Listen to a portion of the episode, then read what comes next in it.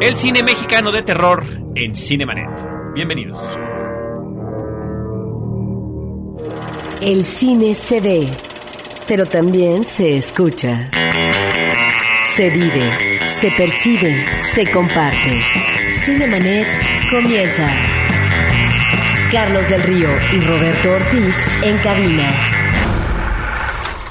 ¿Qué sucede? La luz se apagó en todo el colegio. Sí, pero no es motivo para alarmarse. Ocurre con frecuencia. ¿Las alumnas? Ya están durmiendo. ¿Tiene usted miedo? Mucho. Tanto que... que no sé cómo puedo soportarlo.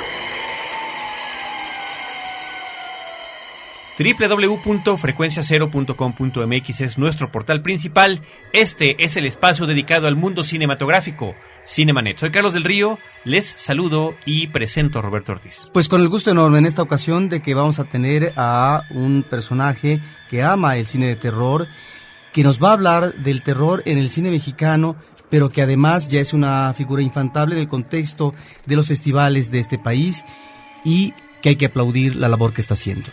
Pablo Guisa es, entre muchas otras cosas, director de Mórbido, Festival Internacional de Cine Fantástico y de Terror. Estimado Pablo, bienvenido y muchas gracias por acompañarnos una vez más aquí en la cabina de Cinemanet. No, gracias a ustedes y los que nos escuchan en estos días que estamos viviendo, pero el terror es bueno para todos los climas. El terror tiene diferentes facetas. Hoy es la de un clima terrible. Es, es, es, una cosa además muy extraña que nosotros en el podcast estemos hablando del clima, pero este par de grabaciones que hemos tenido esta tarde noche ha sido verdaderamente infame por esta situación. Sin embargo, vamos a lo que nos ocupa, vamos a lo que nos gusta, vamos a lo que nos apasiona y en ese sentido, estimado Pablo, ¿quién mejor que tú para hablarnos de este tema que literalmente es el que envuelve tu vida de una forma u otra dentro de todas las actividades que desarrollas por gusto, por amor y, repito la palabra, por pasión,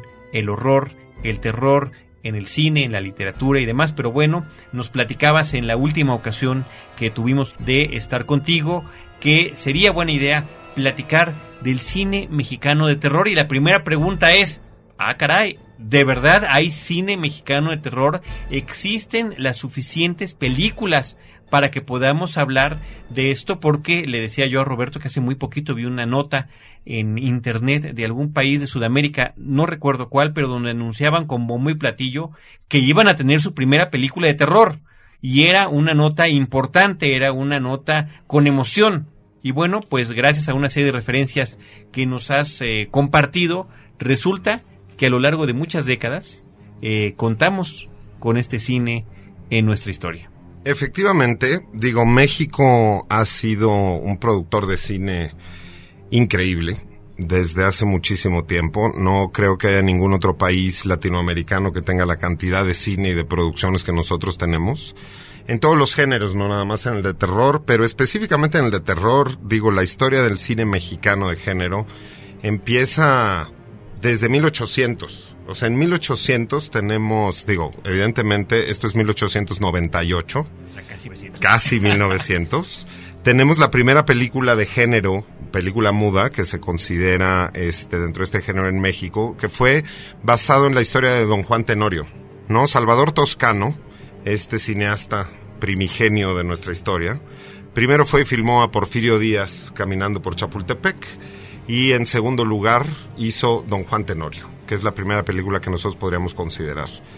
Ahora, eh, estiran un poquito lo que podría ser eh, o entender como de terror, ¿no? Porque finalmente es una historia con muchos matices, la del famosísimo Don Juan Tenorio de, de José Zorrilla, pero que efectivamente tiene su aspecto sobrenatural, sobre todo en la, en la última tercera parte. Por supuesto, además en la época en la que se filmó, los fantasmas eran una, era una cuestión que todavía se consideraban ¿no? Como realmente de terror y en la idiosincrasia del México de ese entonces, pues los temas fantásticos y los temas sobrenaturales eran mucho más impactantes que ahora, ¿no? Digo, era una película de... Ahora un Don Juan Tenorio es más bien una cosa cómica, casi para todos. Tristemente. Tristemente. Después podemos nosotros, en el cine mexicano de terror hay como varios puntos que resaltar. El primero es las tradiciones, las leyendas mexicanas, y esto es La Llorona. La Llorona es un constante es un constante en el cine mexicano. Tenemos la primera película registrada que habla de La Llorona, es 1931, que es la misma, es el mismo año en el que se hizo el primer Drácula. 1931. Entonces, en paralelo al primer Drácula, en México se estaba haciendo la película de La Llorona. Y de ahí, durante toda la historia del cine mexicano, hay lloronas por aquí por allá, hay lloronas que luchan contra el santo, y hay lloronas con un corte videoclipero oriental de Rigoberto Castañeda en kilómetro 31. Entonces, durante toda la historia del cine mexicano hemos tenido presente al personaje La Llorona. Tenemos otros personajes presentes eh, que son los vampiros, ¿no? Los vampiros ha sido un, también una constante dentro del cine mexicano. Digo, en sus inicios eran estos grandes nobles hacendados que le chupaban la sangre a los pobres del pueblo de alrededor. Cualquier semejanza con la realidad actual es mera coincidencia. Absolutamente. Pero era también esta cuestión de las haciendas coloniales donde vivía este señor vampiro.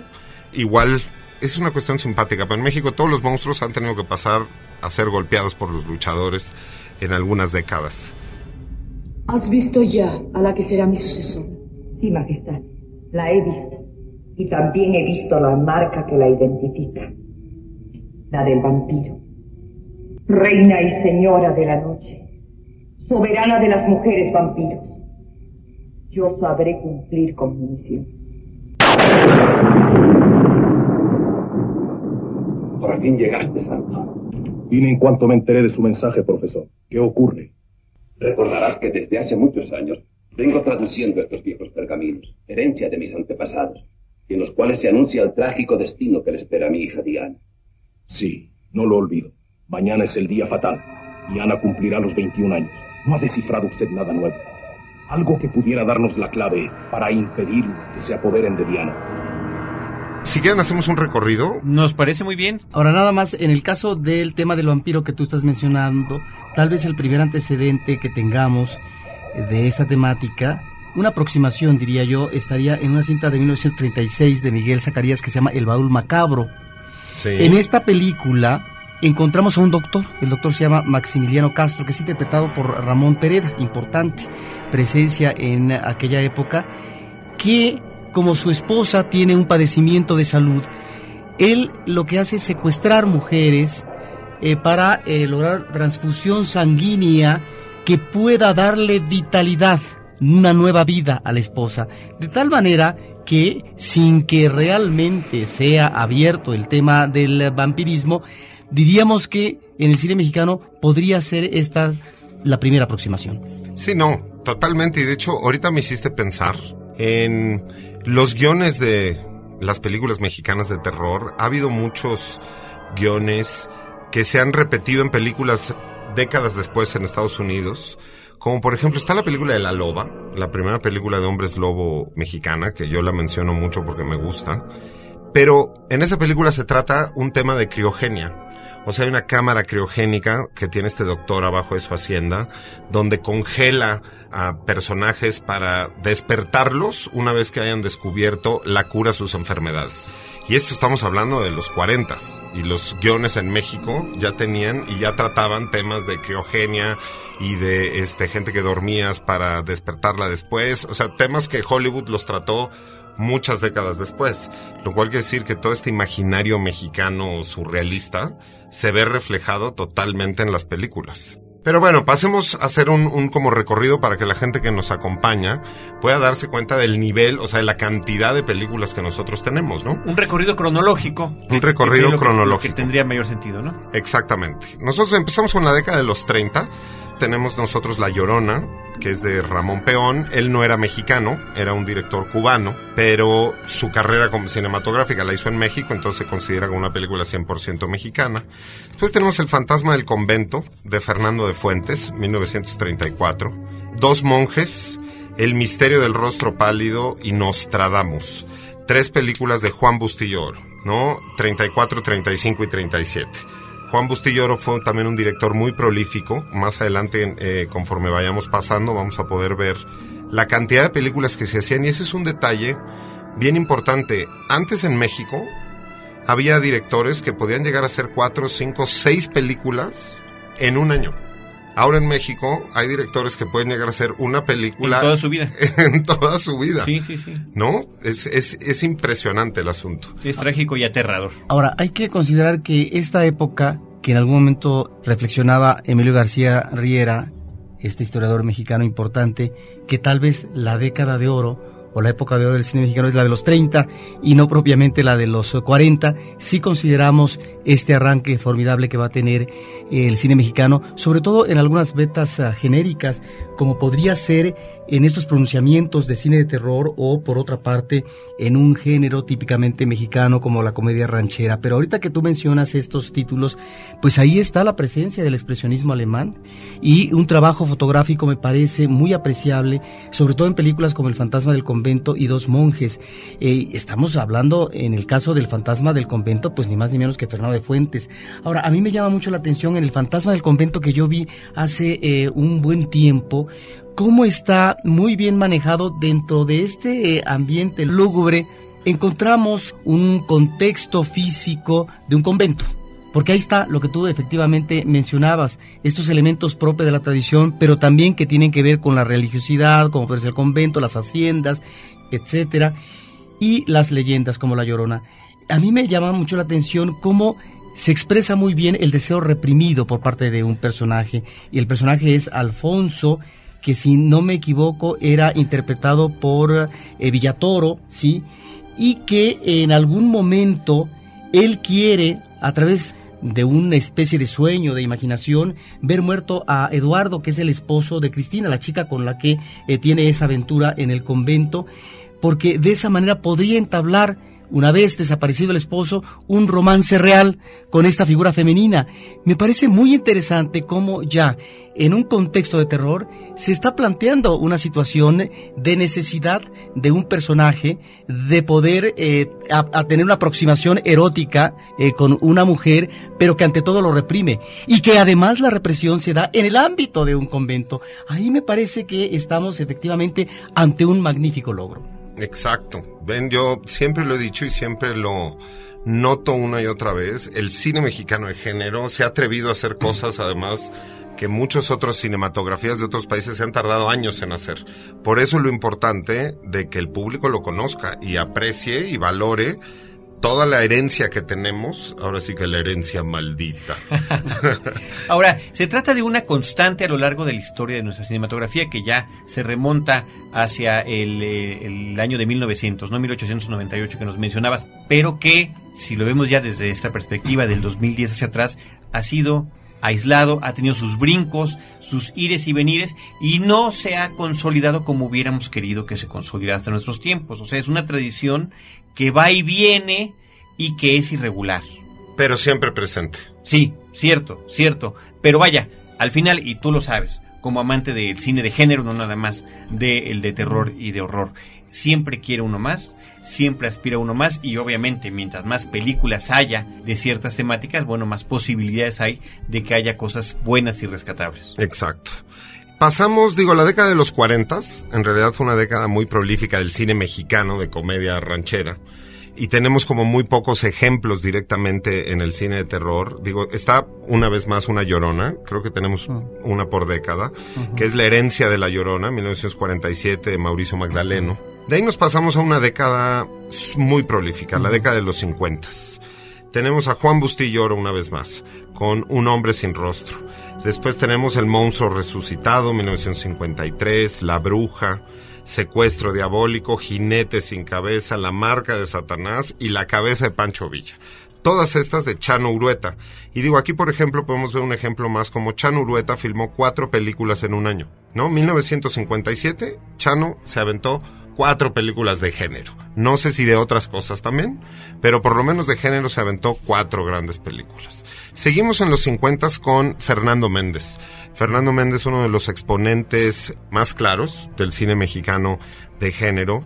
Ahora sí que es de esa primera etapa y lo tenemos con El vampiro y El ladrón de cadáveres, las dos de 1957, El ataúd del vampiro y Misterios de Ultratumba. Aquí habría que decir, El ataúd del vampiro es de 1958, pero se filmó, o sea, no habían terminado de filmar El vampiro cuando ya estaban empezando a filmar El ataúd del vampiro.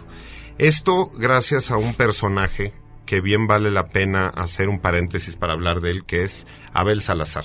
Abel Salazar, digo, actor mexicano, pero poco conocida su trayectoria como productor mexicano. Él abrió una productora que se llamaba APSA, Abel Salazar S.A. Digo, casi no era repetitivo en el asunto.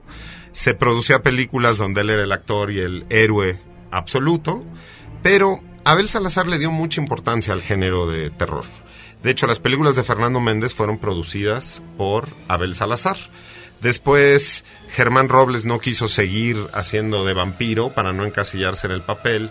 Abel Salazar se buscó otro vampiro y la siguió haciendo. Y Germán Robles, años después, acabó con clavillazo de vampiro. Todavía. Pero Abel Salazar, de hecho, hay una anécdota muy interesante.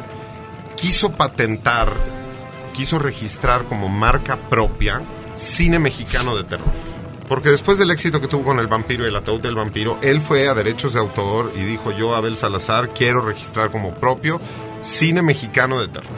Evidentemente, no le dieron el registro y fue un escándalo que hizo, hizo un berrinche, salió en la prensa y está todo esto documentado, ¿no? En los periódicos de la época de cómo Don Abel pretendió patentar el cine mexicano de terror, pero fue un gran impulsor del género. Digo, después tuvo películas increíbles como El hombre y el monstruo o El varón del terror, donde una vez más aquí el varón del terror, otro guion mexicano, donde es como la mosca, o sea, él se transforma en un ser mitad alien, mitad insecto, que saca una como lengüeta larga y le succiona los cerebros a sus víctimas. Y todo esto a partir de otra cuestión que tiene que ver con la tradición mexicana, una maldición que él les impuso a los inquisidores cuando lo quemaron en la Nueva España. Regresaré a vuestro mundo dentro de 300 años. Cuando este cometa vuelva a pasar por nuestra latitud, entonces consumaré mi venganza. Acabaré con todos vuestros descendientes y exterminaré vuestras estirpes malditas. Él era un noble que practicaba la brujería, lo queman en los frailes de la Nueva España, los inquisidores, él les lanza una maldición, regresa después convertido en una mosca alienígena, chupa cerebros. Es una cuestión divina, además tiene una mano distinta que la otra, o sea, al, al, mejor estilo de los efectos especiales primigenios de Hollywood. Pero bueno, quería hacer este paréntesis de Abel. Ahora, hay una película de Abel Salazar, dime tú si estoy en lo cierto, que yo vi de niño y que me impactó mucho, en donde creo que comían cerebro humano algunos de los personajes y eso realmente me aterró. No sé qué película sea. Pues mira, puede ser que te estés refiriendo a la del varón del terror. Porque él se transformaba, pero cuando no se trans o sea, cuando estaba en su carácter normal, también comía los cerebros de sus víctimas. Y digo, además, estas películas blanco y negro, donde en realidad te deja mucho a la imaginación los tonos de los cerebros y los tonos de la sangre y los tonos de todo esto, eran, eran increíbles. Abel Salazar en realidad fue el homenaje Mórbido 2009, le hicimos un, un homenaje a Abel por su trayectoria y vale mucho la pena que la gente lo revise y que esté al pendiente de los trabajos que hizo Abel, porque con el tiempo veremos cómo fue uno de los personajes más importantes de por lo menos 20 años del cine mexicano de terror.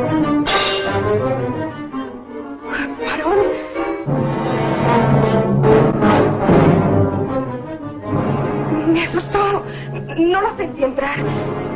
¿Se le ofrece algo? Francisco está en el baño y...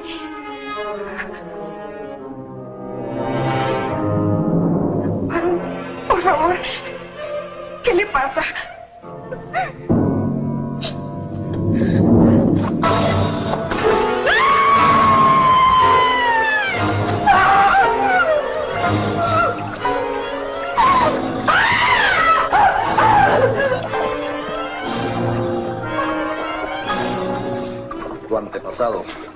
El inquisidor don Erlindo del Vivar, me condenó a quemarme vivo. Tú, Ana Luisa del Vivar, vas a pagar por eso.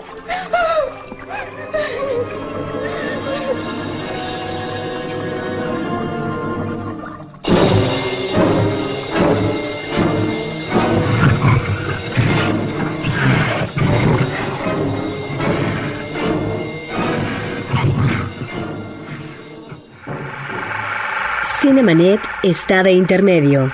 Regresamos en un instante. Ahora, diseñar y hospedar su página web será cosa de niños. En tan solo cinco pasos, hágalo usted mismo sin ser un experto en Internet. Ingrese a suempresa.com y active ahora mismo su plan. Suempresa.com, líder de web hosting en México. Apaga la luz y escucha.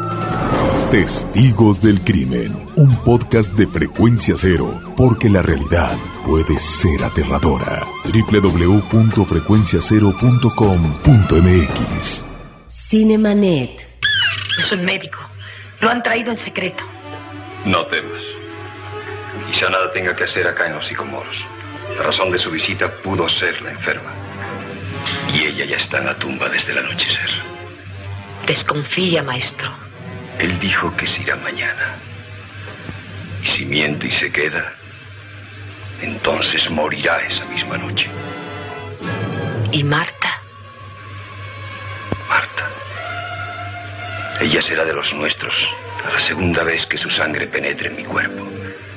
Y luego así quedará, por los siglos de los siglos, sedienta de su propia sangre, buscándola inútilmente, noche a noche, en otros cuerpos, como lo manda nuestro destino, como lo haces tú, como lo hago yo y como debemos hacerlo todos, los que como nosotros estamos detenidos en ese extraño puente que hay entre el final de la vida y el comienzo de la muerte. Una pregunta, eh, Pablo, que aplicará a muchas de las otras películas que todavía estás por comentarnos. ¿De qué manera se pueden conseguir estas cintas? ¿Dónde puede uno verlas o encontrarlas? Pues mira, la respuesta, la mejor respuesta es en Mórbido, eh, Festival Internacional de Cine Fantástico de Terror. Cada año hacemos una retrospectiva donde escogemos ciertas películas de ciertos autores y las proyectamos. Fuera de Mórbido, tenemos la opción de las colecciones que ha estado editando Televisa, en las cuales hay mucho del, del cine, más que nada de los 70, 60, ya hacia los 50 habrá una o dos de las películas y, des, y la otra es por internet, porque desgraciadamente sí están editadas en DVD muchas de estas películas, pero por compañías extranjeras y se consiguen fuera de México.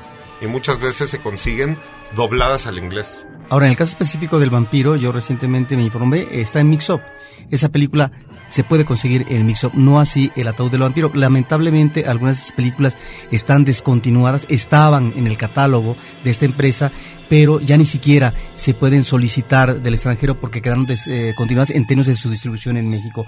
Ya que mencionaste a este personaje importante como Salazar en la parte de la producción, que efectivamente es fundamental, sí quisiera que nos hablaras de esta personalidad como director de Fernando Méndez, porque hace una trilogía magnífica en donde creo que están los elementos de terror bien accionados, bien trabajados, el elemento de la escenografía, ahí están importantes en cuanto a lo que eh, hoy llamaríamos dirección de arte, en la fotografía, el elemento del suspenso. Hay varios ingredientes que creo que el director trabaja muy bien y esta música un tanto retorcida, esta eh, música eh, muy subrayada, que nos daban realmente un logro que impactaba al público de su época. Sí, además, mira, Fernando Méndez tuvo muy buena escuela porque, digo, en lo que se refiere a toda esta construcción ¿no? De una película para que logre su objetivo específicamente una de terror, ¿no? La música, la escena del vampiro gloriosa donde empieza a temblar la tapa del ataúd y de pronto sale la manita del vampiro y se abre, ¿no? Todos estos detalles quizá tienen mucho que ver que, con que Fernando Méndez trabajó en Hollywood.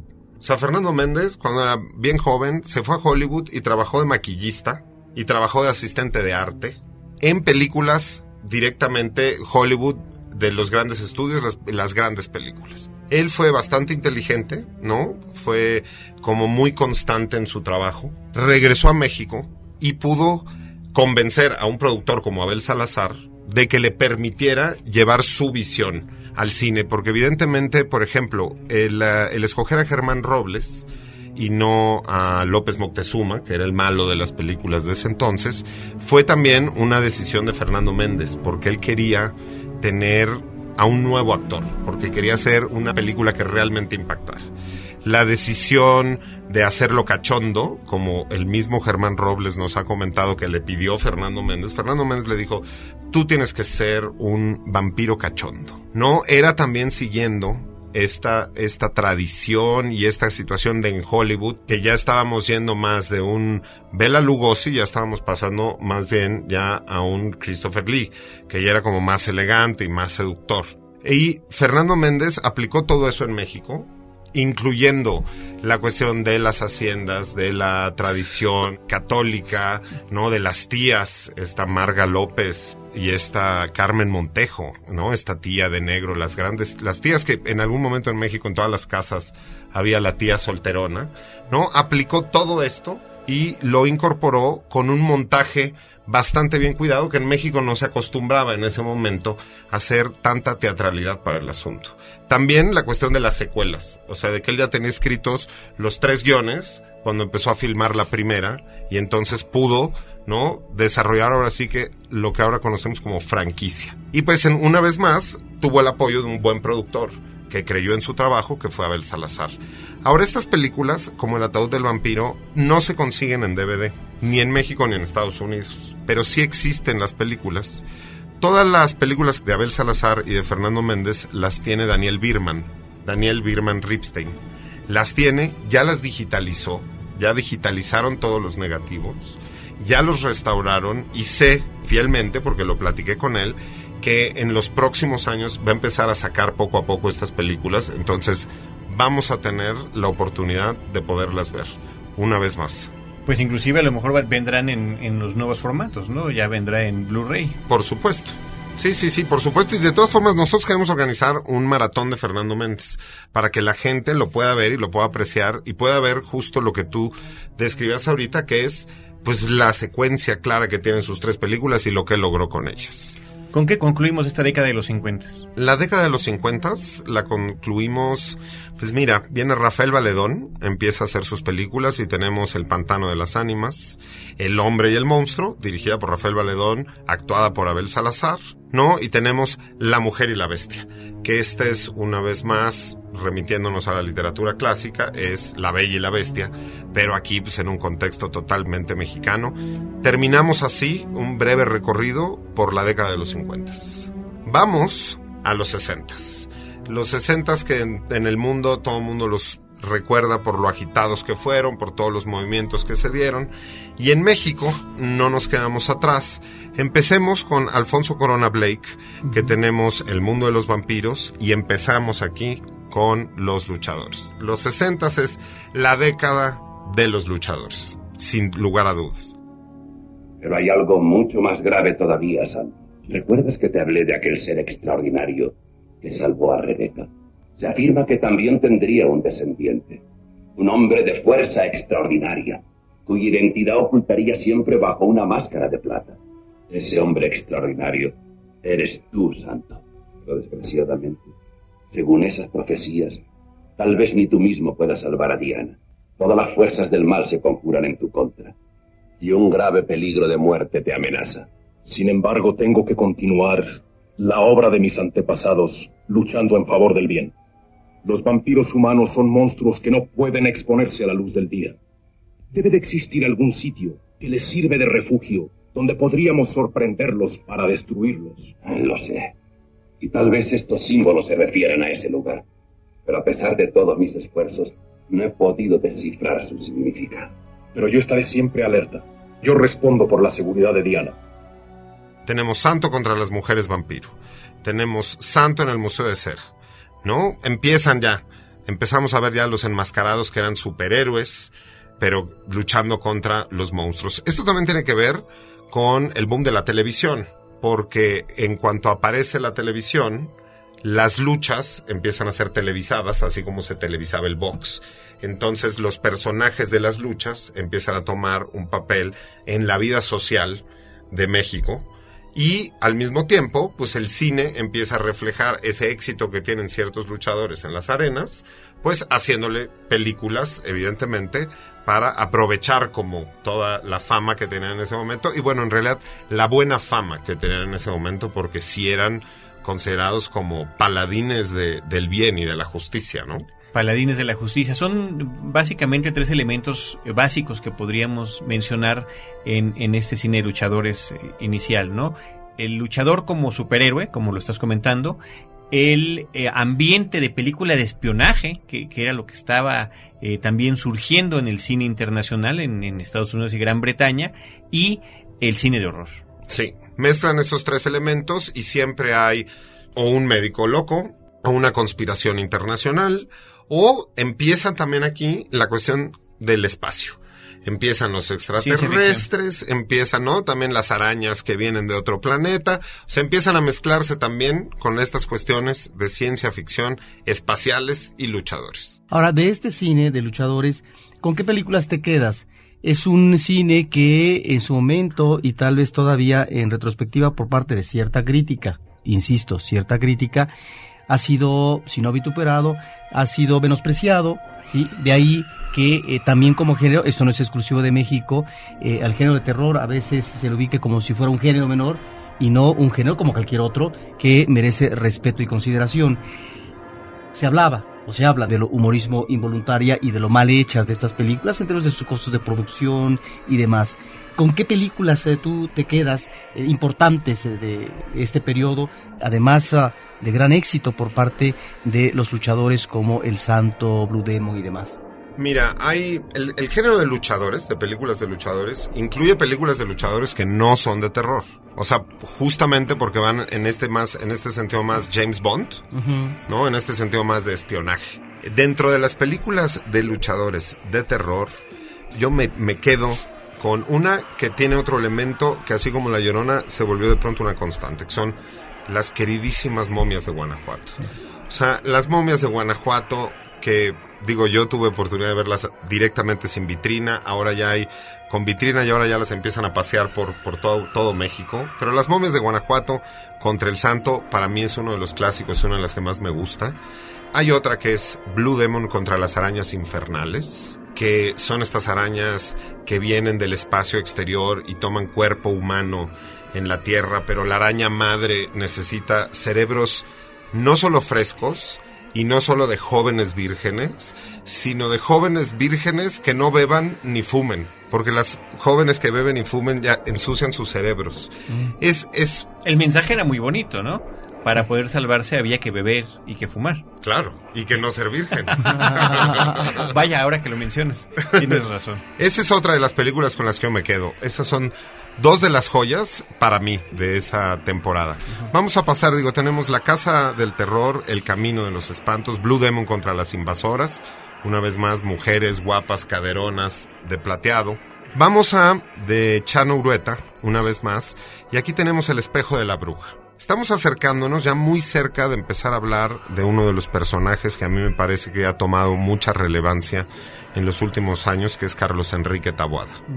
Carlos Enrique Taboada, antes de dirigir, escribió, escribió muchísimo. Y de hecho, esta película, El espejo de la bruja, de 1960, el guion es de Carlos Enrique Taboada. Y así como la película que hablábamos de La mujer y la bestia de Rafael Valedón del 59 está basado en La bella y la bestia, El espejo de la bruja está basado en un cuento clásico que es Blancanieves. Y de hecho, esto lo confirmé con la viuda de Carlos Enrique, que me dijo, ay, sí, Carlos Enrique se basó en Blancanieves para hacer esta película que es, es una joya. Tenemos El varón del terror del 62, La cabeza viviente del 63, que es una película hermosa, una cabeza azteca sobre una charola que maldice a todo mundo. Tenemos, empieza Blue Demon, el primero que empezó fue El Santo. Y de hecho aquí hay una anécdota muy simpática porque la primera película del Santo, el que salía con la máscara de plata, no era el Santo. Hasta la segunda película del Santo es que el Santo empieza a interpretar sus películas. La primera película del Santo la hizo René Cardona. Y de hecho René Cardona fue el que bautizó a el Santo con el enmascarado de plata. Porque antes él era el Santo a secas. El mote de el enmascarado de plata se lo puso René Cardona a el Santo. Para la primera película. Para su primera película. Dios lo bendiga. ¿Quién es papá? Nadie lo sabe. Nadie lo sabrá nunca. Pero en esta época, en que la maldad de los hombres busca su propia destrucción, Él estará siempre al servicio del bien y la justicia.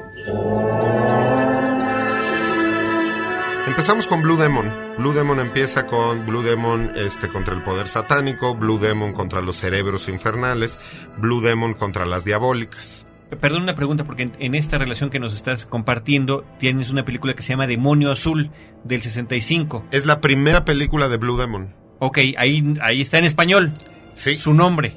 Es la primera película de Blue Demon, se llama El Demonio Azul. Y es donde ahora sí que lo presentan en sociedad. A partir de eso, empieza ya el salir como Blue Demon. Pero antes en las arenas era conocido como El Demonio Azul.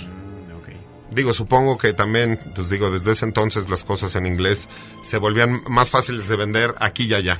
Tenemos aquí también en los 60 toda una serie de películas que hablan de Nostradamus. Se volvió una franquicia Nostradamus. Este era un, un heredero de Nostradamus y que era, de hecho, un vampiro. Y vivía en México. Y vivía en México. Y el guion, los guiones también aquí son de Carlos Enrique Taboada. Tenemos La maldición de Nostradamus, La sangre de Nostradamus, Nostradamus y el destructor de monstruos, Nostradamus el genio de las tinieblas. También guiones de Carlos Enrique Taboada. Estas las dirigió Federico Curiel. Después vamos con Los encapuchados del infierno, película de luchadores, Los autómatas de la muerte, La venganza del resucitado, La barranca sangrienta, Santo en el hotel de la muerte. Neutrón, aparece un nuevo personaje que fue exitoso en películas, no exitoso en las arenas de lucha y de hecho desapareció una vez que decayó el cine de luchadores. Era bueno. Era buen actor. Él era muy buen actor. Pero vaya, el personaje era del lado de los villanos o del lado de No, los era héroe. Era, héroe. Neutrón, Neutrón era, era un héroe más del cine mexicano. Neutrón contra el doctor Caronte. Después tenemos Santo contra el cerebro diabólico. El Imperio de Drácula. Arañas Infernales, que este es con Blue Demon, que es una joya. Y esta sí la pueden encontrar en, las tiendas en DVD. Les recomiendo mucho que la vean. Tenemos La Sombra del Murciélago, Las Vampiras, Enigma de Muerte, 1969. Ahora, 1968, año por demás este, mencionado en México por el movimiento del 68, etcétera, etcétera. Tenemos el estreno como director de género de Carlos Enrique Taboada con su película Hasta el viento tiene miedo, que la podemos recordar porque ha sido repetida y repetida y repetida por televisión y tiene un remake de Gustavo Moeno. Pero Hasta el viento tiene miedo es la primera película de Carlos Enrique, sale en 1968. A mí Carlos Enrique Taboada me parece que maneja algo que yo podría llamar terror elegante. ¿No? Es un como terror muy bien cuidado, ¿no? Es a mí me recuerda mucho a las primeras películas de Darío Argento en cuanto a la situación de que no era demasiada gráfica la cuestión de la sangre, los asesinatos y los sustos, sino de pronto eran como, como más sugeridos. Claudia, ¿qué significa esto?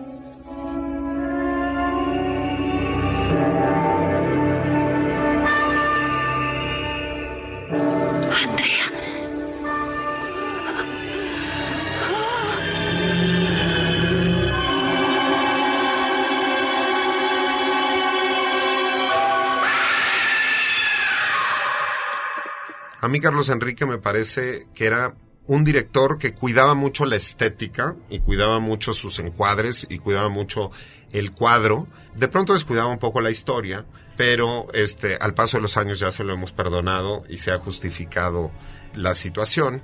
A mí hasta el viento tiene miedo, me parece muy bien lograda la película, me gusta, me gusta mucho más que el remake. Inmediatamente después, en 1969, Carlos Enrique saca la película El libro de piedra. Repite a Marga López en las películas. Y El libro de piedra también es una película que a mí me gusta mucho. Digo, la podemos recordar también porque la han repetido innumerablemente.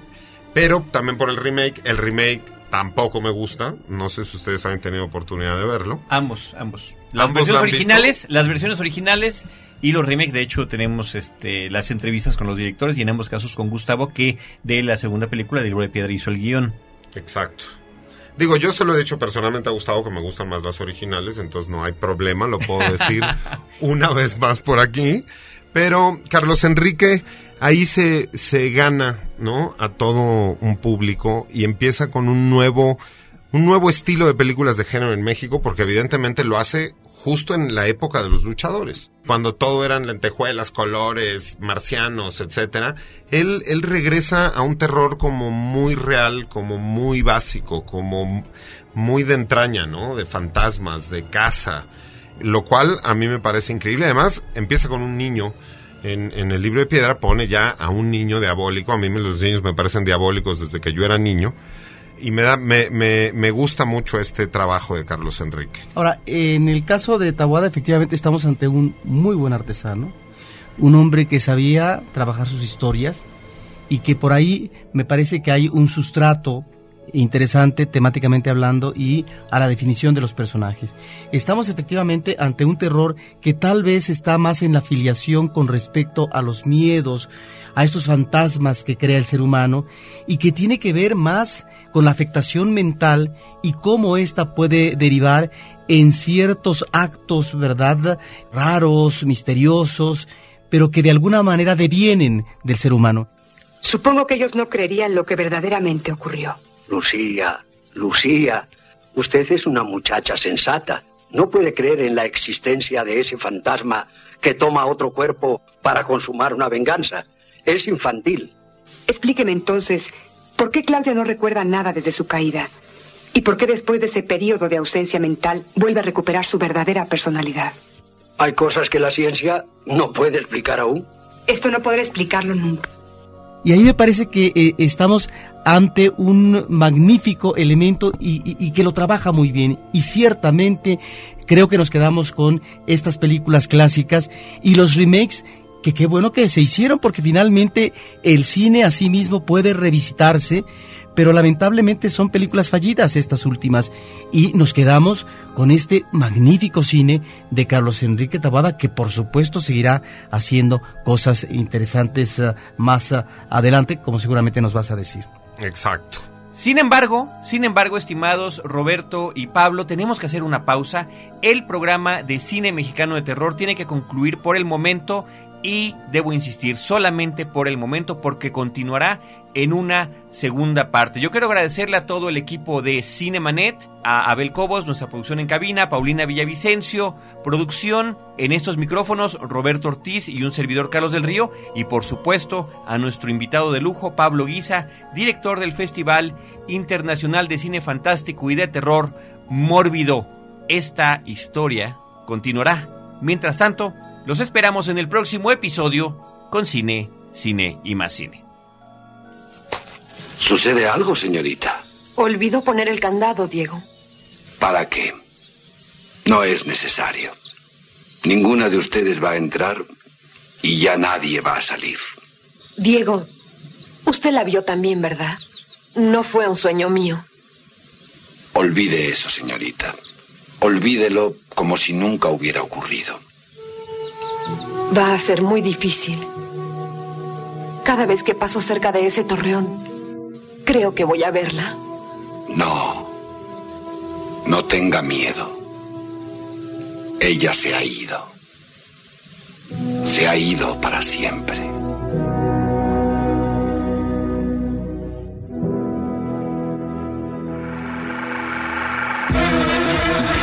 Cinemanet termina por hoy.